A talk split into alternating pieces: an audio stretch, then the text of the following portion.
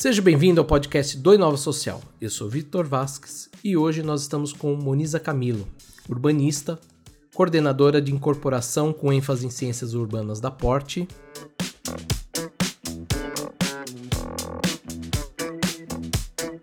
Moniza, seja bem-vinda. Olá, Vitor. Obrigada, obrigada para todo mundo que está escutando. Espero que a gente possa ter uma conversa bem legal. Moniza, hoje a gente vai falar um pouquinho sobre cidade num contexto geral. Então, eu queria falar um pouquinho sobre um tema que tem se falado pouco, né? Que é a pandemia. É, ela e o isolamento social aceleraram uma ressignificação da cidade como um todo, com home office, é, mobilidade. Então, a gente teve vários pontos sendo é, discutidos novamente. E um dos conceitos que ganhou força nos últimos tempos, aí, nesses últimos meses, foi a cidade de 15 minutos. A gente já falou aqui no Inova Social sobre o, esse conceito. Eu vou colocar aqui nos comentários o link para quem quiser acessar. Mas resumindo, é, é basicamente uma cidade onde a gente tem tudo a 15 minutos de distância e a pé. Esse é um ponto importante. Como que você vê esse novo formato de cidade, principalmente no contexto Brasil? É, na verdade, é, Vitor, se a gente for comparar é, de forma genérica né, essa expressão de cidade de 15 minutos para cidades, por exemplo, da Europa, esse é um fato que já é basicamente existente. Né? Amsterdã, Paris são, é, são, são cidades, por exemplo, que, que já aplicam esse conceito. Né? Quando a gente começa a falar de Brasil, isso fica um pouquinho mais complicado, porque muitas muita da, das cidades do Brasil elas foram crescendo de forma desordenada e muitas vezes com um plano diretor não muito bem conceituado. Então, é, é um conceito que ainda é, parece até um pouco distante, mas é, eu já digo que, na verdade, ele não é. Ele não é impossível de ser alcançado. Né? Hoje, a gente, é, se a gente for ver algumas cidades como São Paulo, Belo Horizonte, Recife, é, já, assim, muitas pessoas já estão se preocupando com esse conceito de cidade é, em 15 minutos. Isso já vinha, eu acho que um pouco antes da pandemia, é, com o crescimento das cidades, né, e vendo o quanto é, mais as pessoas estavam se deslocando da, da onde elas moravam para trabalho, da onde elas moravam para lazer, é, e, e, enfim, em cidades grandes, por exemplo, como São Paulo, é, as pessoas começaram, né, os incorporadores, enfim, a, os órgãos públicos, começaram também, é, já estavam vendo isso como uma necessidade. Agora, com a pandemia, isso se tornou ainda mais evidente, né, é, pelo fato da gente é, ter percebido aí que é, o quão menos a gente se deslocar é melhor, né, o quanto a gente tiver coisas mais próximas é melhor. Então, é, ele ainda parece distante comparado a outros lugares do mundo, mas eu entendo que isso é, é uma coisa que é, é, uma tendência, né? Se a gente falar um pouquinho de São Paulo, é, inclusive, já vou até falar um pouquinho adiantada, é, a gente pode mencionar aqui o exemplo do, do Eixo Platina, que é um projeto idealizado pela Porte, né? E ele acompanha essas tendências mundiais e principalmente as necessidades locais, né? Ele é um, é, a gente está chamando de eixo, né? Ele está localizado na Rua Platina e ele fica na região leste de São Paulo. E ele é uma ideia que justamente vem trazer essa acessibilidade aos usuários, é, que sejam usuários pontuais, mas principalmente usuários que moram ali na região. É, se a gente for falar um pouquinho assim, bem por cima de São Paulo, assim, São Paulo ele tem 12, é, 12 milhões e 500 habitantes mais ou menos. 34% são habitantes da Zona Leste. E, e se a gente falar ali da, da região ali desse, do eixo Platina que eu estou mencionando, são 520 mil habitantes. Então, esse conceito de cidade em 15 minutos faz total sentido quando a gente fala é, desse eixo, porque ele está localizado entre três estações, três estações de metrô e tem é, é um local que existem shoppings, escolas público-privadas, SESCs, hospitais, clínicas, parques, praças, enfim, fora é, novos usos que a Porte vem com a ideia de implantar para é, completar esse eixo, né? Comunidades residenciais, comerciais, hotéis, é, ensino superior, cultura, é, corporativas.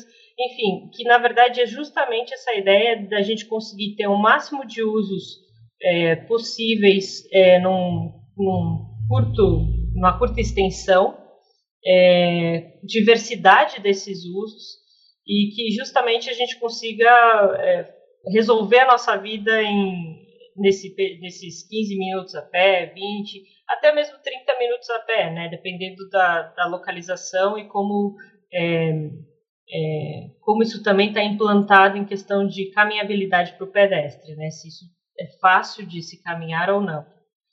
Então, eu acho que São Paulo, Brasil, eu acho que, na verdade, são é, as coisas vão se replicando, né? Você aplica num local, aquilo dá certo, outro local vai, faz também. É, na verdade, é isso que a gente é, entende que está acontecendo e cada vez mais vai estar sendo estimulado. Você falou um pouquinho sobre a Zona Leste, eu quero trazer aqui um dado interessante. Alguns anos atrás é, saiu uma pesquisa, agora eu não vou lembrar de cabeça quem que foi que fez essa pesquisa, mas comentava a respeito do fluxo migratório urbano que são os trabalhadores que moram na Zona Leste que vão para a Zona Sul todos os dias e era um dos maiores no mundo. Uh, claro que a gente não tinha como comparar, as primeiras eram cidades chinesas, é claro, mas é, tinha toda essa movimentação. Então eu acho legal você trazer esses dados sobre a Zona Leste, porque para quem não está no contexto de São Paulo, entender um pouquinho o que, que é esse cenário. Você já adiantou aqui um pouquinho a respeito do projeto, mas antes da gente entrar no eixo platina, eu queria falar sobre um outro conceito que também tem ganhado força nesses últimos tempos, que são os prédios mistos, né? Você já comentou aí que tem o residencial mesclado com o comercial, é, corporativo, temos tantos outros serviços ali dentro, então no caso, já adiantando também um pouquinho, no caso do, do Platina 220, a gente tem ali restaurante, tem cinema, enfim, tudo num lugar só. Queria que você falasse um pouquinho a respeito de como você vê isso, quais são os pontos positivos e negativos desse cenário, desses prédios é, mistos. É, na verdade, é, a gente acredita muito no conceito de edifícios mistos, né? É, lógico, se eles forem bem projetados, respeitando a legislação e com o objetivo principal de atender o usuário e de forma prática e eficiente. Mas, na verdade, quando você traz um, um edifício misto, que hoje é, é, inclusive é um estilo, um estilo, vamos dizer assim, de edifício é, até que é, é, incentivado né, pela, pela, pela legislação, é, é, justamente isso. Você traz para uma localização um edifício que tenta, de certa forma, é, atrair diversos públicos diferentes, com diversos usos diferentes e que você consiga meio que resolver de fato sua vida até mesmo em um único edifício. Né? É, você trabalha ali, você tem um restaurante para comer, você mora naquele, naquele prédio. Então você, você tem é, é uma coisa muito mais prática, né? E, e, assim você vê uma tendência mundial das pessoas é, procurando morar ou estar próximos a, a, esses tipos de edifício. Mas quando a gente fala de edifício misto, a gente fala de edifício misto, é, de fato com essa variedade de usos, né? Com essa diversidade de usos e principalmente se esse edifício misto faz sentido para a região onde ele está inserido, né? é, às vezes é, não é só é, colocar um edifício por colocar, né? Quando a gente começa a falar sobre urbanismo, sobre entender cidades, sobre ciência urbana, é, a gente começa a de fato a entender o que, que precisamos na região e como a gente pode compor isso. Então, o ideal é justamente entender isso e fazer um edifício misto é, que de, de fato cause um equilíbrio, né? é, e, e mescle esses conceitos de moradia, trabalho, trabalho, serviço, moradia, educação, trabalho, é, enfim. Na verdade, é, assim, falando de novo um pouquinho sobre essa questão do eixo, quando a gente fala de um, eu não, assim, eu não acho que um edifício misto ele ele resolve um problema de uma região ou ele é, ou ele, enfim, é, atende toda a demanda que, que existe ali. Eu acho que, na verdade, a soma é, de vários é, empreendimentos que se completam, né? É, quando a gente fala, falando ali de eixo que eu mencionei, quando você põe um edifício que é residencial e corporativo, aí do outro lado você coloca um, é, é um outro com é, salas comerciais e uma faculdade, aí o outro você coloca um cinema e um. Você está criando uma atmosfera ali naquela região é, que os edifícios mistos trazem um equilíbrio, não um único, sozinho, é, que faz essa diferença. Você falou bastante do eixo, então vamos falar realmente sobre ele. Para quem tem acompanhado de perto, sabe que é um projeto bem audacioso da Porte. Você falou sobre essas vantagens dos prédios mistos, como que eles fazem essa intervenção no bairro. O Eixo Platina ele está localizado no bairro Tatuapé, como você falou, na Zona Leste. É um bairro tradicional, super conhecido. Mas é um bairro também muito. Como que eu posso dizer assim? Quem é morador desse bairro muitas vezes está aqui há muitos anos. Então cria essa cara né, de bairro tradicional, de, com casas ainda, então é totalmente diferente da Zona Sul. Eu queria que você explorasse um pouquinho mais e falasse um pouquinho como que você vê essa mistura entre o bairro tradicional e esses novos conceitos. E é aqui eu já quero trazer uma provocação também para nossa conversa que a gente sabe que existe uh, muito não é preconceito, eu chamo de pré-conceito uh, de como que essa verti verticalização do bairro ele interfere no fluxo do bairro como um todo, né? Então é normal a gente ver muitas vezes os moradores mais antigos tendo um bloqueio, né? Eles não querem nem saber como que pode impactar positivamente um projeto como o Eixo é, no bairro. Ele, ele fala assim, não, é mais um, mais um prédio. Então, como que você vê esse, esse, esses pontos positivos de um projeto desse para um bairro como Tatuapé? Eu queria que você falasse um pouquinho. Eu acho que isso, de tudo que eu vi, foi até um pouco explorado uh, a respeito disso. A gente teve algumas questões em relação a, a, a casas é, mais tradicionais aqui da região. Eu, como morador da região, tinha uma perspectiva a respeito do projeto inicialmente e depois eu vi que ele pode ser muito vantajoso, principalmente para quem mora aqui. Então, eu quero que você uh, comente um pouquinho desses cenários de um ponto de vista de urbanista. É, enfim, a bola está contigo agora. certo, tá bom. É, na verdade é o que você falou, né? O Tatuapé é um bairro tradicional da Zona Leste. E, eu, e assim, isso não vai mudar, né? É, a gente não pretende acabar com as tradições e sim trazer qualidade de vida para os moradores que, que estão nessa região, né? É, é, isso de propor novos usos que façam é, é, diferença para a região e desenvolvimento e, e, trazer o desenvolvimento. Na verdade, assim, o Tatuapé, é, ele e alguns outros bairros da região leste, mas principalmente ele, a gente vê que vem numa crescente de desenvolvimento é, já de uns bons anos, né? É, hoje, é, só para entender um pouquinho, é, contextualizar, a gente tem um departamento dentro da, da, da Porte que chama Ciência Urbana, que tenta entender a cidade, é, vamos dizer verdadeiramente, o que, que eu quero dizer? É entender de fato quais são as carências é, de uma região, o que é necessário para ela se tornar equilibrada, o que falta para ela hum, chegar talvez numa num nível mediano de São Paulo, porque às vezes ela está ela é, tá muito inferior em questão de desenvolvimento urbanístico.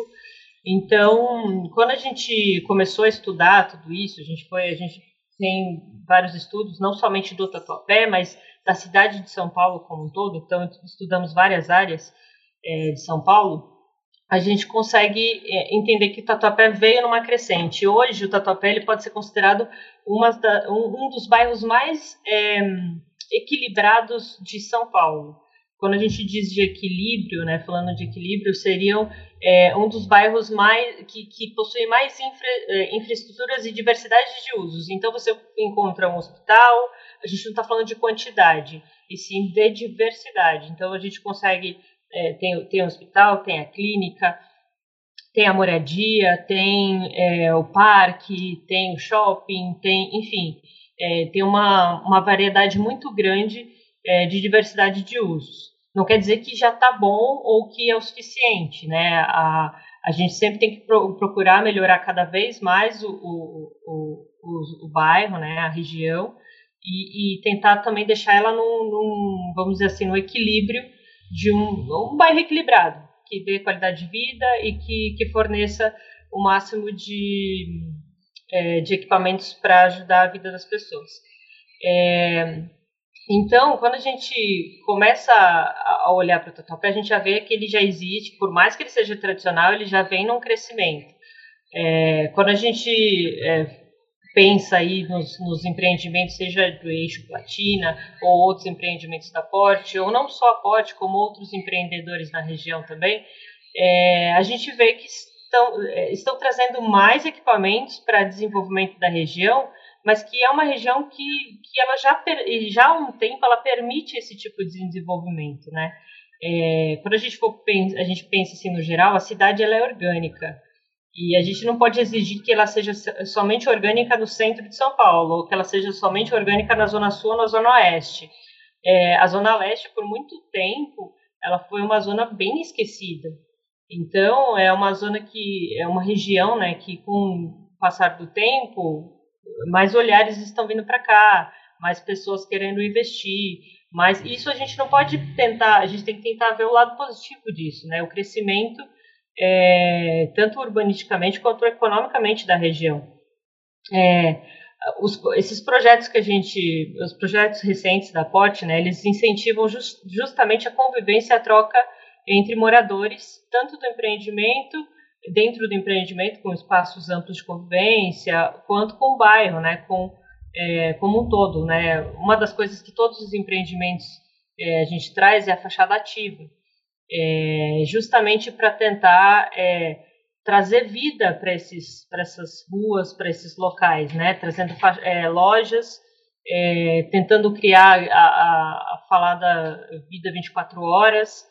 É, e tudo isso a gente entende que isso tende a agregar. Quando a gente começa a falar de fachada ativa, pensando em empreendimentos assim, a gente pensa em calçadas mais, mais, mais largas, né? tentando deixar é, é, melhorar a caminhabilidade das pessoas no bairro, trazer mais iluminação, é, trazer acessibilidade também de, em todas as calçadas. É, gente, são várias coisas que uma coisa complementa a outra. Não é simples. É, uma coisa já é o uso por si só de trazer usos necessários para aquela região. Outra coisa é o que você vai mexendo no, no desenho urbano da cidade também, é, se você for pensar o quanto isso pode melhorar também a vida de quem mora ali ou de quem está simplesmente passando. Então, é, essa ideia toda de, às vezes pode assustar, né? O desenvolvimento às vezes ele assusta, principalmente nesses bairros que são mais tradicionais, né? Tatuapé, Moca.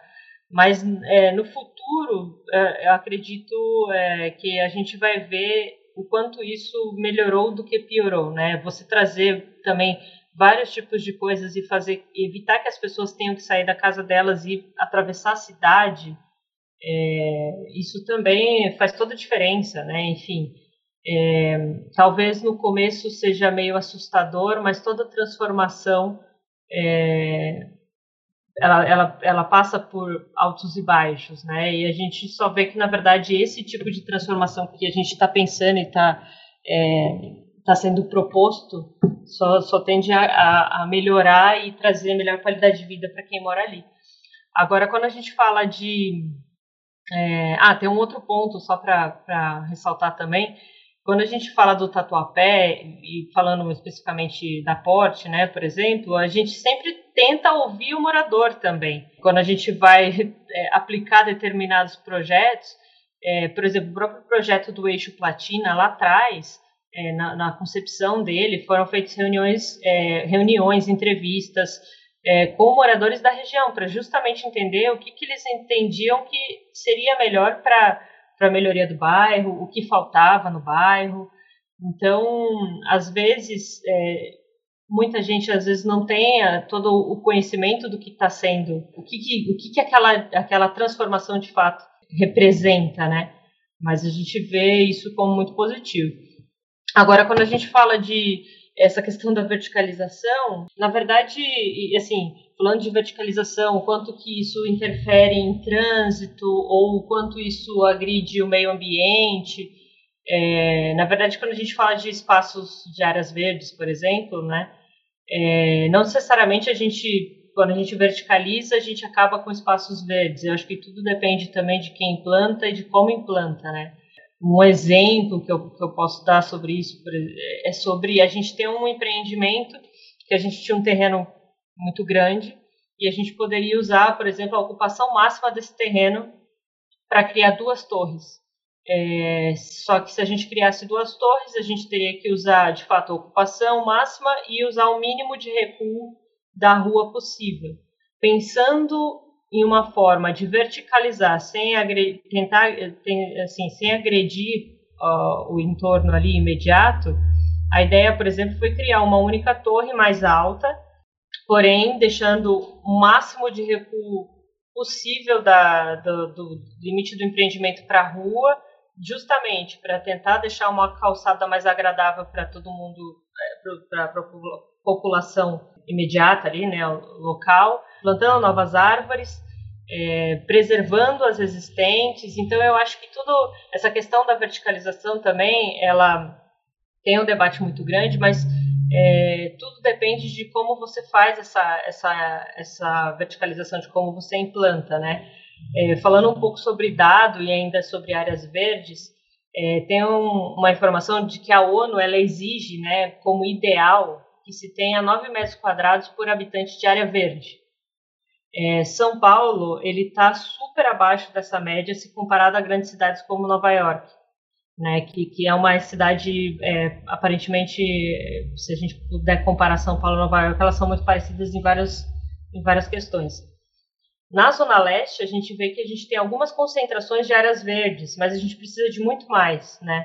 Então, hoje não dá para a gente pensar em um empreendimento, seja ele alto, baixo, misto, residencial, sem que tenha um plantio de árvores, sem que tenha estímulo de praças e parques ao redor, né? E em relação a, a pensar em verticalização e pensar em, em, quando a gente fala de trânsito, isso também é muito relativo. Se a gente, igual eu falei, se a gente tivesse feito, por exemplo, duas é, torres mais baixas, é, teoricamente seriam torres mais largas, é, com mais é, mais famílias morando naquela, naquela, naquela torre com, com mais unidades.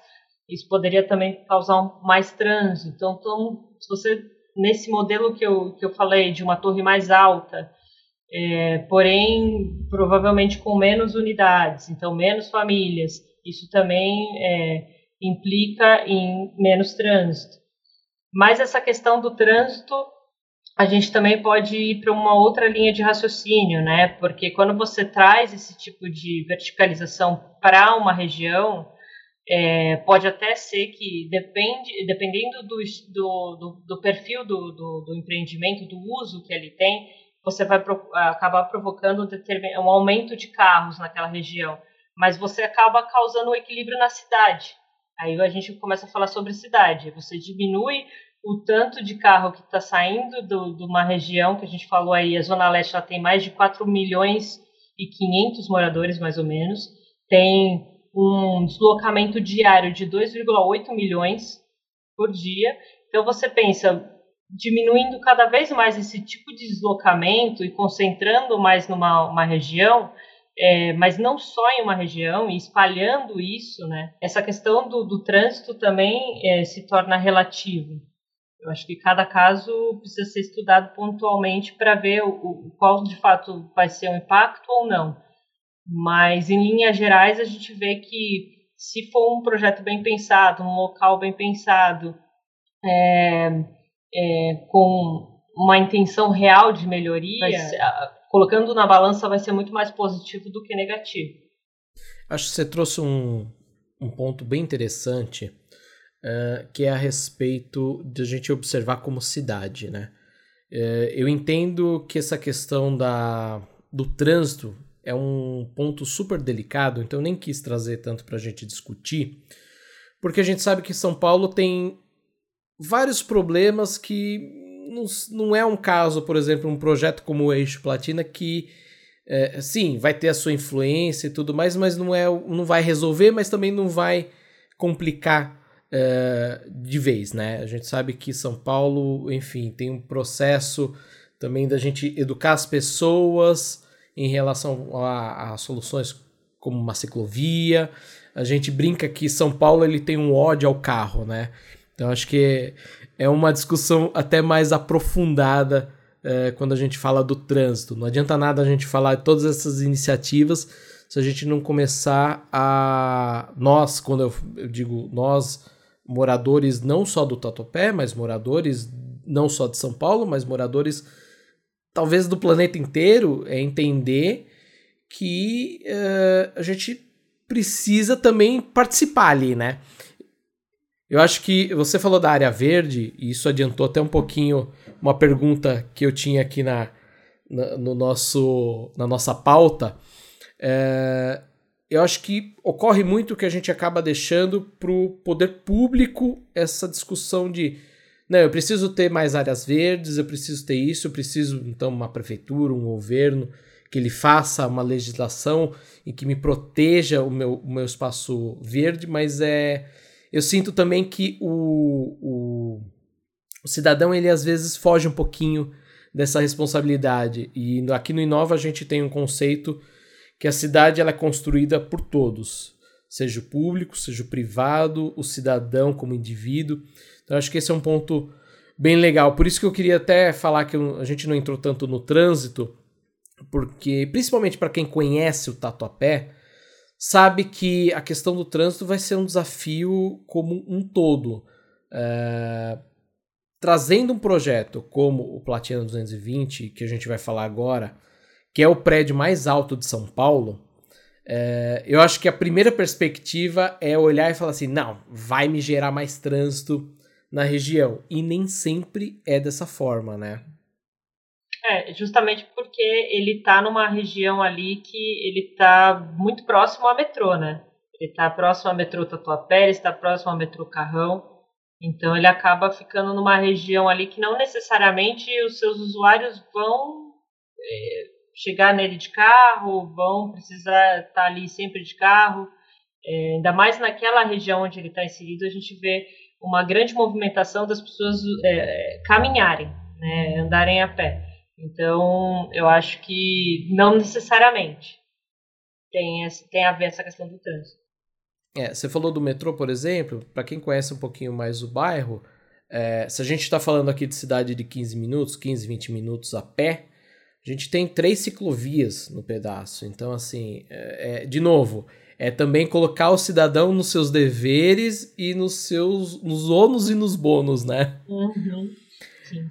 Falando um pouquinho do Platina 220, uh, especificamente do projeto dele. A gente está falando, de novo, do maior prédio de São Paulo agora.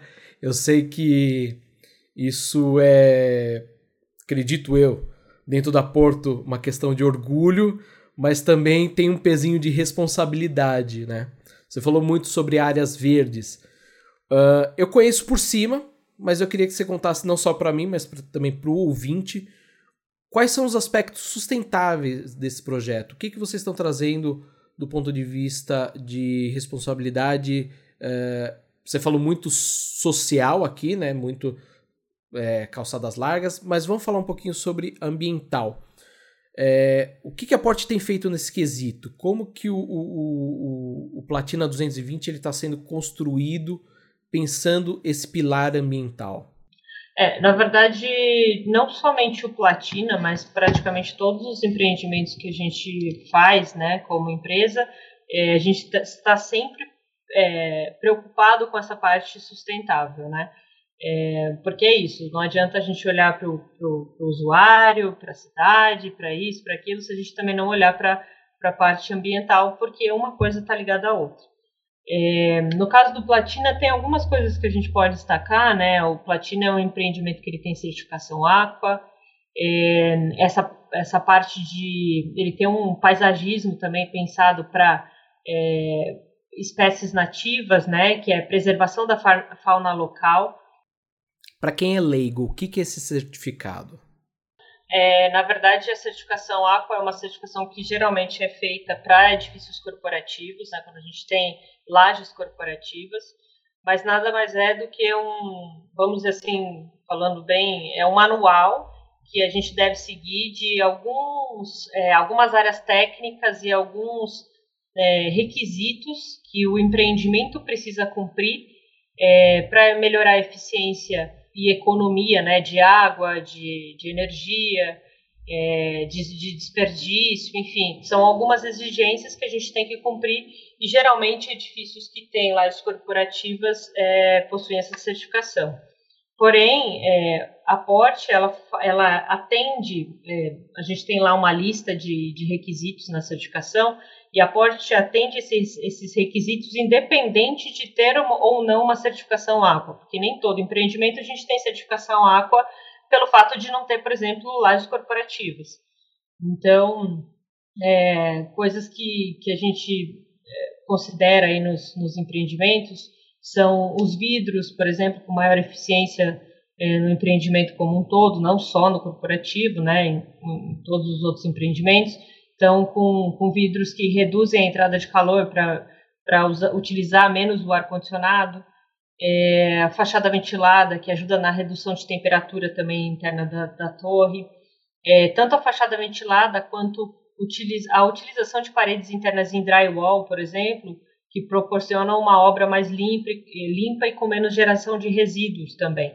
Uma outra coisa, o, o Platina ele é um, um, edifício misto, né, que possui unidades residenciais, corporativas, salas comerciais, hotel e lojas. E nas unidades residenciais e de hotel tem, o, a, tem um aquecimento central, né, e isso possui o apoio de painéis solares para diminuir esse consumo de gás natural também. Então, essas são algumas das coisas. Outra coisa, por exemplo, é, é a gente tem personalização de unidades residenciais, né? Residenciais, comerciais e corporativas. Então, é, a gente sempre busca explorar ao máximo essa personalização dessas unidades com opções variadas de, de, é, de plantas, vamos dizer assim, para é, tentar é, diminuir ao máximo aquela, aquela questão de, de depois ficar. o usuário entra, quebra é, as paredes, então você tem resíduo. Então, na verdade, o, o quão antes a gente conseguir ver é uma forma de agradar o, o cliente, é, a gente acaba também no futuro minimizando essa questão também de resíduos futuros aí por uma questão de, de uma reforma futura, por exemplo. Bonisa, nós vamos entrando aqui no nosso último é, pedacinho do, da conversa. Então eu já queria dar um salto para o futuro. É, atualmente a gente tem as chamadas fazendas verticais, é um conceito da agricultura que permite cultivar plantas em locais fechados. A gente tem algumas iniciativas já em São Paulo acontecendo. Um projeto como Platina 220, a gente já tem lá dentro comércio, residência, hotel, escritório, por que não também ter uma fazenda? É, eu queria que você falasse um pouquinho da sua visão a respeito dessa cidade do futuro e como que a gente pode ver esses prédios é, daqui os próximos 5, 10 anos ou até mesmo mais para frente. É, uma coisa que me ocorre aqui enquanto você falava a respeito dos vidros e da energia solar, é, talvez não ter não só prédios com fazendas é, verticais internas também, mas prédios como uh, geradores de energia, não só talvez deles, mas também de pequenos espaços. E aí, quando a gente entra para falar um pouquinho sobre grids de energia que são desconectados, independentes, né? Queria que você falasse um pouquinho sobre futuro. Certo.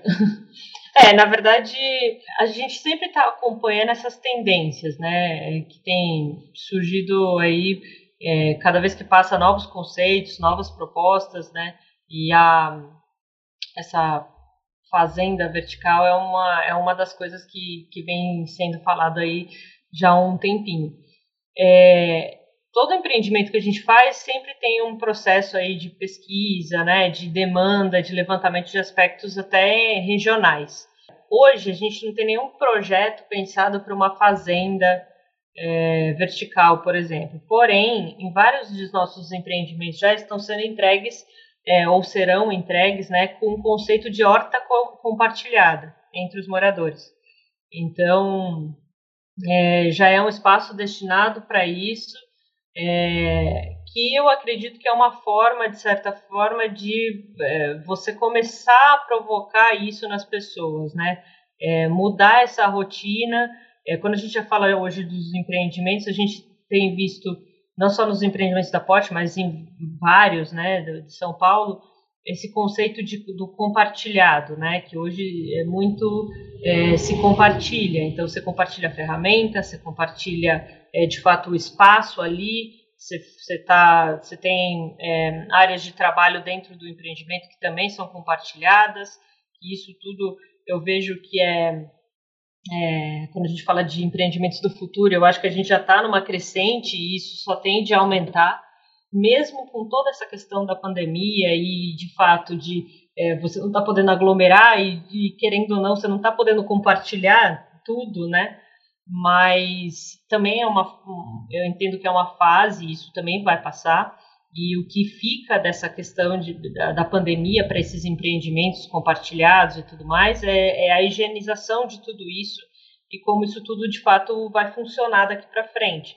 Mas, de, de qualquer forma, é, essa ideia de horta compartilhada já começa a plantar de fato ali a semente, é, e justamente para a gente entender como as pessoas se, é, se comportam com esse tipo de equipamento dentro do empreendimento, né? Então, a gente tem observado hoje a demanda pelo consumo consciente e o aumento do consumo de produtos orgânicos também, que incentivam a economia local e, e são aspectos importantes é, que certamente dialogam com esse, esse conceito de fazendas verticais.